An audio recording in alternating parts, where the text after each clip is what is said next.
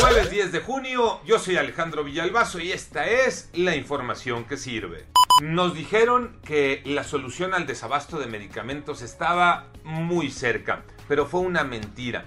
En una investigación de Grupo ASIR, se constató que el desabasto está lejos de terminar, muy lejos. Mónica Barrera, Moni.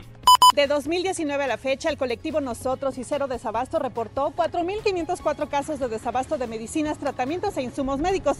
Tan solo de enero a abril de 2021 se notificaron 329 denuncias por falta de tratamientos para diabetes, cáncer, enfermedades reumáticas, hipertensión y depresión.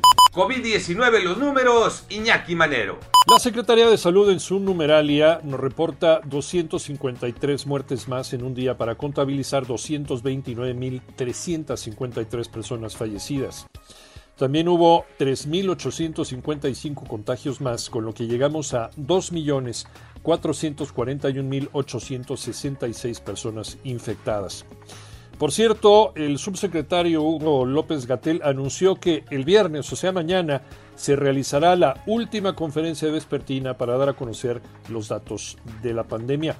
Dice que esta conferencia llegó a un punto de agotamiento.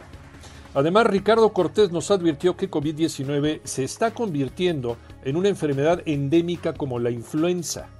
Esto quiere decir que el COVID llegó para quedarse y según ellos, no necesitamos más información. Será a seguirse cuidando.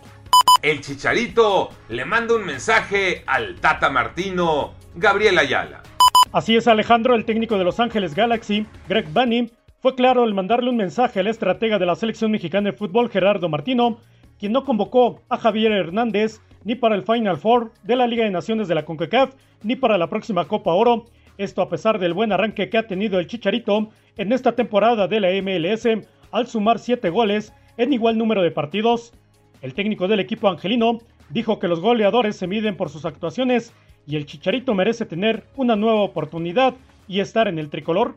Yo soy Alejandro Villalbazo, nos escuchamos como todos los días de 6 a 10 de la mañana, 889 Noticias y en digital a través de iHeartRadio. Pásenla bien, muy bien, donde quiera que estén.